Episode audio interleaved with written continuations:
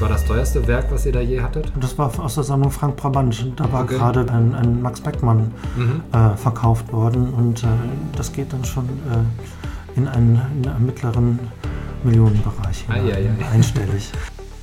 Hallo und herzlich willkommen zum Podcast der Kreisverwaltung Unna, Unerhört Vielfältig. Mein Name ist Max Rolke, ich bin der stellvertretende Pressesprecher hier beim Kreis Unna und ich habe heute Arne Reimann bei mir zu Gast, den Kurator des Kreises Unna, einer der Kuratoren, muss man ja sagen. Ne?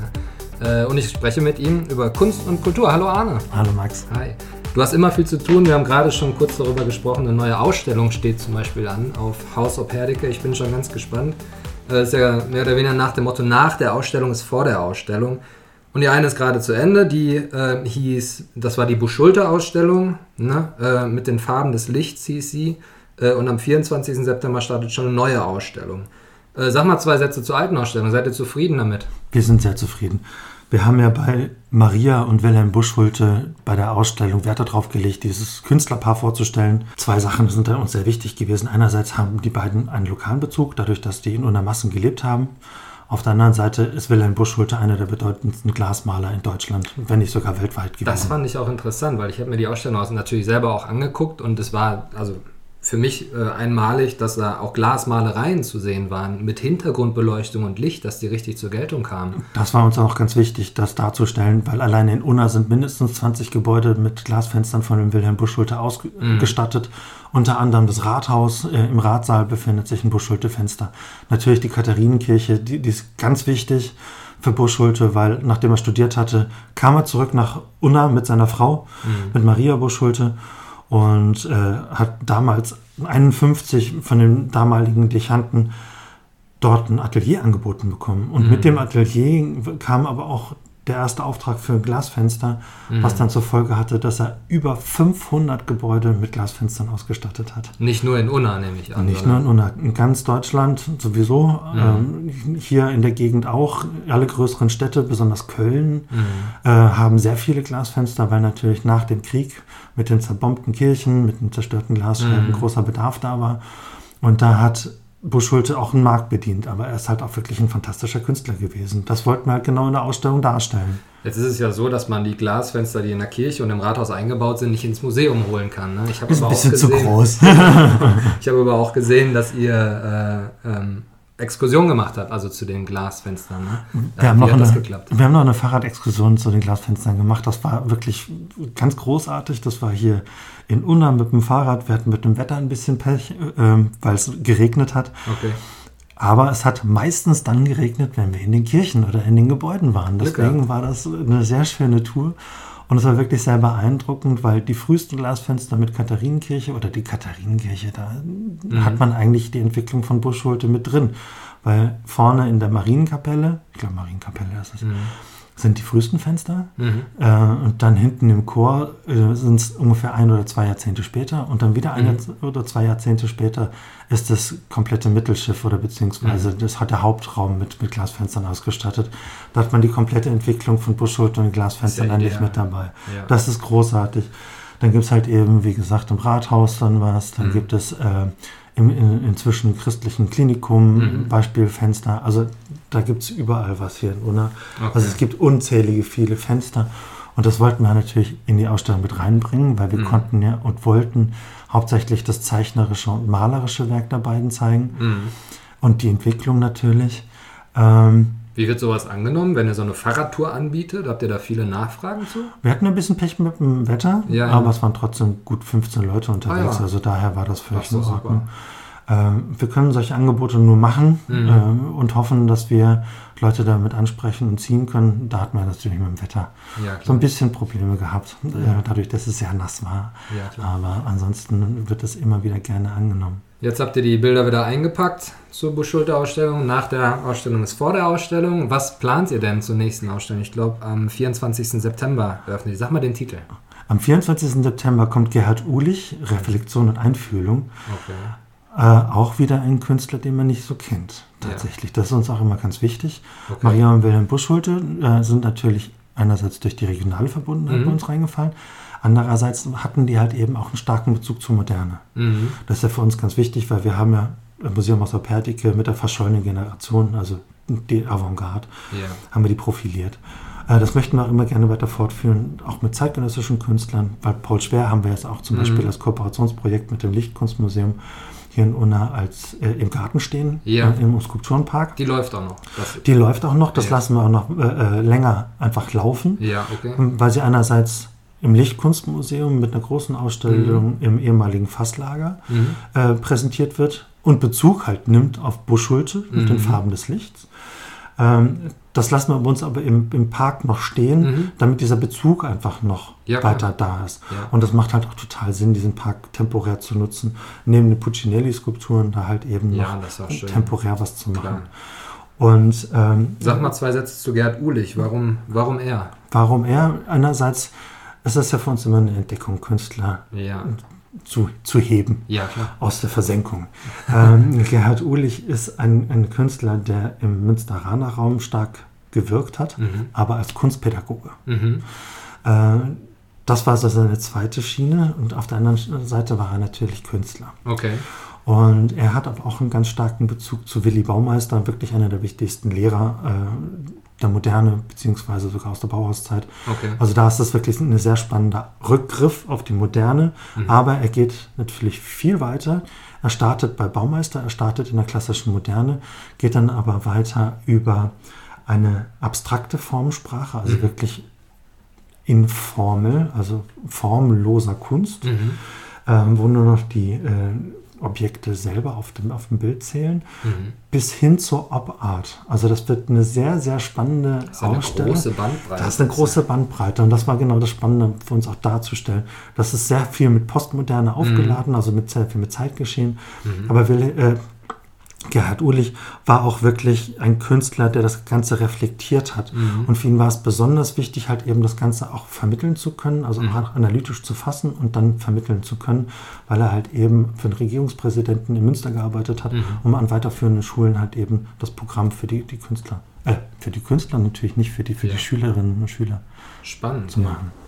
Äh, wie kommt ihr denn auf solche Künstler? Du als Kurator, äh, haben wir gerade schon kurz drüber gesprochen, vielleicht kannst du nochmal so deinen deinen Job beim Kreis Unna beschreiben. Ne? Und die, wie entwickelt ihr die Ideen? Weil das ist für mich immer noch so ein, ihr holt da immer die Künstler raus und dann ist, äh, plant ihr schon die Ausstellung, während die alte noch läuft und ihr habt dann immer unglaubliche Ideen und äh, kommt dann mit Sachen um die Ecke, da habe ich noch nie was von gehört teilweise. Ne? Wie kommt ihr auf solche Ideen? Was ist dein Job als Kurator an der Stelle? Mein Job als Kurator ist Ausstellungen zu machen. Also äh, ich verstehe mich eigentlich mehr als Ausstellungsmacher, aber ja. Kurator ist so das geläufige Wort dafür. Also Bilder hängen, auswählen, auf Künstler kommen, Gespräche mit... Genau, äh, also es geht dann meistens du hattest es irgendwie mal aufgeschrieben oder beziehungsweise als Frage formuliert. Mhm. Ähm, wann fangen wir mit den Ausstellungen an? Ja.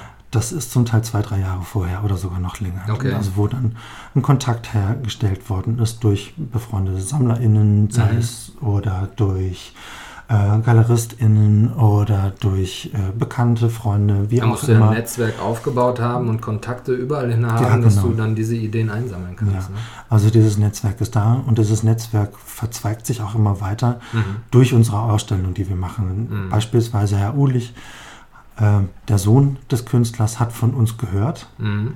und ist zu unseren Ausstellungseröffnungen gekommen Ach, und schön. hat mich dann irgendwann angesprochen. Ja. So ist dann dieser Kontakt in diesem Fall ah, okay. zustande gekommen. Also durch einfach durch die Ansprache des, das des Nachlassverwalters. Wenn man mal im Museum Haus der Perdike war, dann weiß man, das ist ein sehr schöner Kunstort auch einfach, wo die Bilder sich sehr gut erfahren. Also wie ich finde. Ne? Ich bin auch öfter mal in größeren Museen unterwegs, ne? aber ich finde gerade im Museum Haus of Herdecke ist ja das Besondere, dass die Bilder da in den Räumen ganz besonders gut wirken. Ne?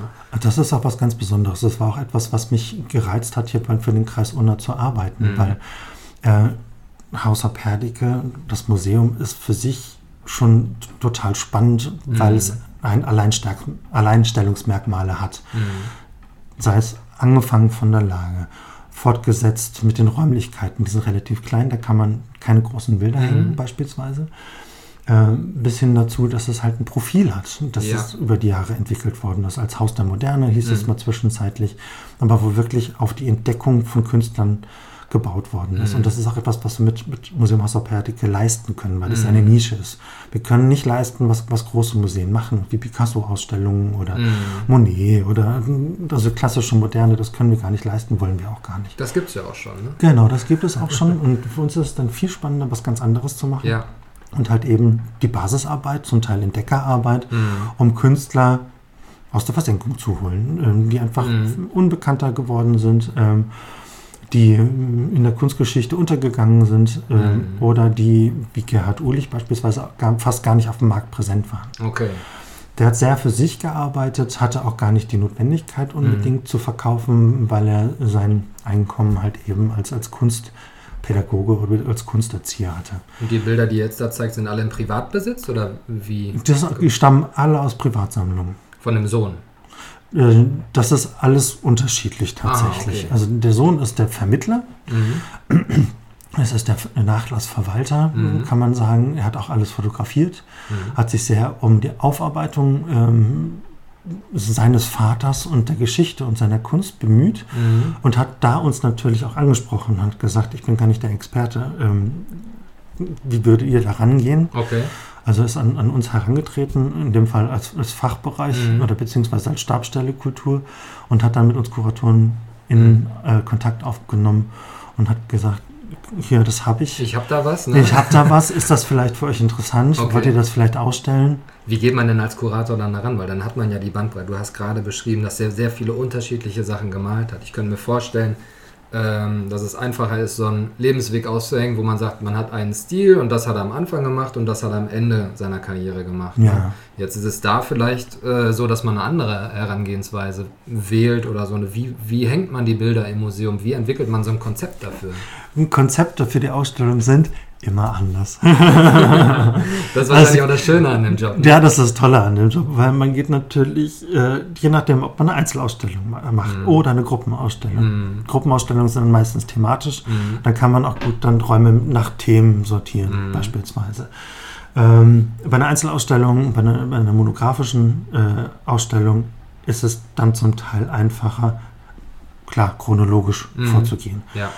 Bei Gerhard Uhlich ist es teilweise chronologisch, aber teilweise dann auch stilistisch zusammengebracht. Mhm. Ähm, er hat beispielsweise in den 60er Jahren hat er sehr viel parallel gearbeitet. Zum einen ist es konstruktivistisch gewesen, andererseits war es die Op-Art, war aber noch ein Sprengsel von informeller Kunst mit dabei. Das ist sehr spannend. Mhm. Das habe ich jetzt in den Räumlichkeiten so gruppiert dass es Sinn macht, dass man, wenn man durch die Räume geht, versteht, warum mhm. und welche Entwicklung das genommen hat, was aber nicht unbedingt chronologisch sein muss. Okay, das finde ich immer ganz interessant. Also wenn man in ein Museum reingeht und sich die Bilder anguckt und sich dann selber was erschließt. Das mache ich bei manchen Museen ganz gerne. Bei anderen Museen habe ich immer gerne so ein bisschen Kontext. Und ich habe schon mal eine, eine, Führung mit dir, mit dir gemacht. Du hast mir zu Bildern schon mal ein bisschen was erzählt.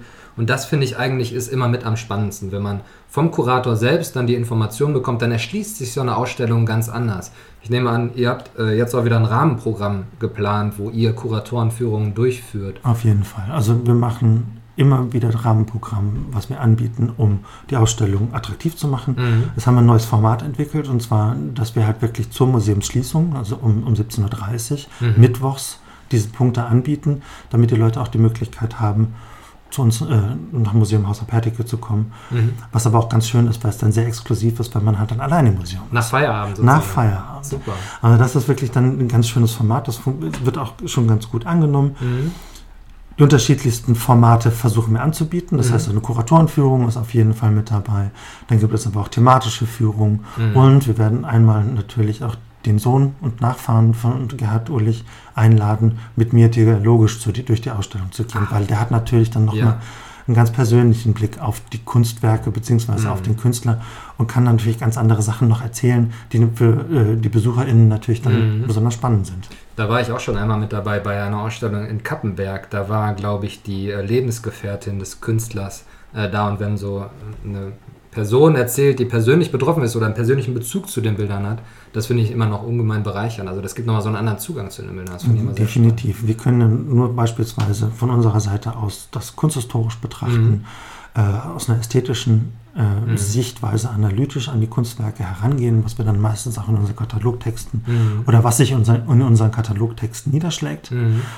Das ist eben auch noch ein weiteres Vermittlungsmoment, was wir bei der Ausstellung haben. Neben dem Rahmenprogramm, was wir anbieten, ist der Katalog für uns natürlich mhm. immer ganz wichtig, dass wir das Ganze auch wissenschaftlich aufarbeiten. Mhm.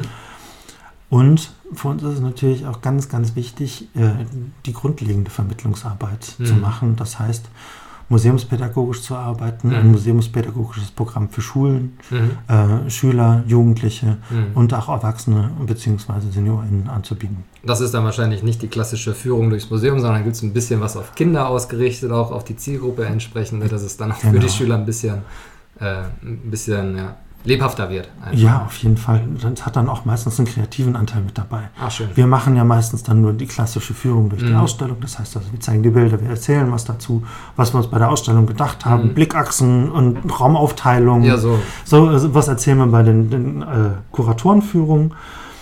Ähm, während beim Begleitprogramm einerseits dann die Ausstellung angeguckt wird, mhm. andererseits gehen wir dann in unseren neuen museumspädagogischen Raum mhm. im Schafstall äh, oben im Museum Haus auf Herdecke, ähm, wo dann die Möglichkeit besteht, kreativ zu arbeiten, auch mit Selber Farbe zu arbeiten. Schön. Ja, das ist cool. Und du fragtest vorhin nach den Bildern, was mit denen passiert. Wir haben, genau. In diesem Fall haben wir sie noch nicht eingepackt, ah. sondern die sind bei uns ins neu geschaffene Kunstmagazin, also in unser Depot gewandert. Okay. Ähm, dort bleiben die auch erstmal, ähm, mhm. weil da ist eine ganz andere Geschichte im Hintergrund, was mit den Arbeiten von Buschhulte in Zukunft passieren wird. Die bleiben erstmal bei uns. Okay, lagert ihr ein. Wir lagern die ein und wir haben bei uns äh, im Kunstmagazin einfach genug Platz, mhm. um das zu realisieren, neben unserem Kunstbesitz, den wir vom Kreis Unna haben. Sehr schön. Ich finde das auch immer spannend, wenn man im Museum ist, merkt man irgendwie, die Luftfeuchtigkeit ist eine andere, die Wärme ist eine andere. Also für die Bilder, die da hängen und die, wahrscheinlich auch die, die im Lager sind, müssen besondere klimatische Bedingungen geschaffen werden. Ne? Ja, genau. Man macht sich ja keine Vorstellung, was... Äh, da hängen ja auch mitunter Werte im Museum letztendlich. Ne? Da hängen Werte mit dem Museum. Was war das teuerste Werk, was ihr da je hattet? Ah, das war aus der Sammlung Frank Brabant. Da war okay. gerade wieder mal ein, ein Max Beckmann mhm. äh, verkauft worden und äh, das geht dann schon äh, in, einen, in, einen, mittleren Millionenbereich ah, ja, ja. einstellig. Also das ist dann schon große oh, Verantwortung, was ihr auch da habt an der Stelle. Ordentlich Geld, wir, wir ver, äh, oder ordentliche Summen, die im Hintergrund stehen. Mhm. Ja, Verantwortung auf jeden Fall. Bei mir ist es gar nicht mal so sehr, dass ich so diese, dieses monetäre, diese, die monetäre mhm. Verantwortung mhm. fühle, wenn ich ein Kunstwerk in, äh, in, den Händen halte, sondern für mich ist es dann natürlich die Aura des Originals. Ja. Das, das, Kunstwerk an sich, ja. was für mich ja, ich, äh, ein Schatz ist. Dann kann das, Beckmann ist dann natürlich eine besondere Sache, mhm. wenn der, der, der, Versicherungswert in die Millionen geht, aber mhm. ich behandle alle Kunstwerke gleich, also auch die Buschholter Arbeiten. Die eben keinen Markt haben, in Anführungszeichen, mhm. weil äh, Buschulte seine, seine Malereien so gut wie nicht am Kunstmarkt angeboten hat. Mhm. Inzwischen gibt es ein paar Werke, die man, die man erstehen kann bei, mhm. bei unterschiedlichen Kunsthandeln.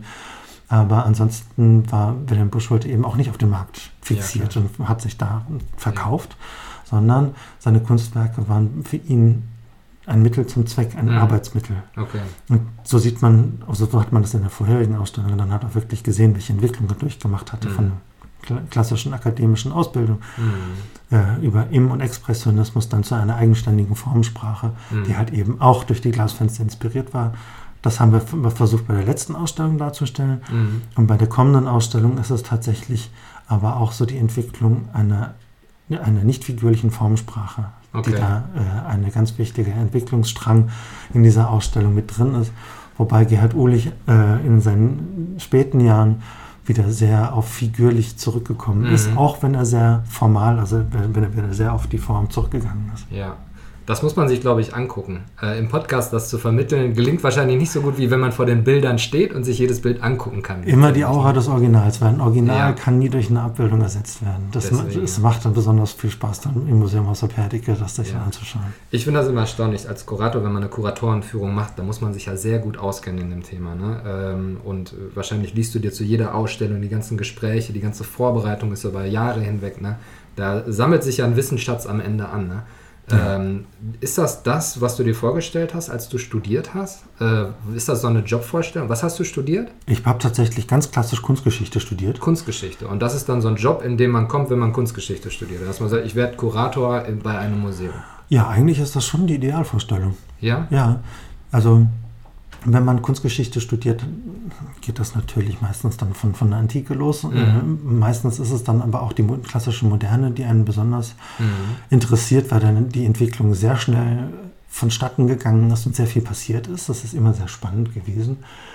Äh, ich habe tatsächlich aber angefangen, als Kurator für zeitgenössische Kunst zu arbeiten. Mhm.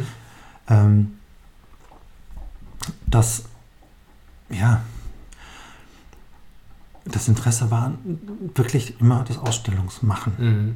Ausstellungen zu machen. Ja, ich glaube, man geht ja auch mit einer Idee daran, wenn man Kunstgeschichte studiert, dann hat man ja schon eine Idee, wo man am Ende äh, ja. auch, auch landen möchte. Ja. Ne? Das, Autorenschaft gehört auch immer damit mhm. dazu, also Texte zu schreiben, sich mhm. über Kunstwerke Gedanken zu machen. Ähm, aber für mich war es wirklich das Ausstellungsmachen, was mich immer fasziniert hat, sehr fasziniert hat. Und ich wirklich auch machen wollte immer. Und Schön. das, das gab es hier beim Kreis Unna äh, mit den sehr besonderen Ausstellungshäusern, Museum mhm. Haus Perdike und Museum Schloss Kappenberg. Es ist eine einzigartige Chance, die es, glaube ich, sonst gar nicht gibt. Und vor allem mhm. mit der Rückendeckung, die wir hier durch die Verwaltung, die Politik bekommen. Sehr schön.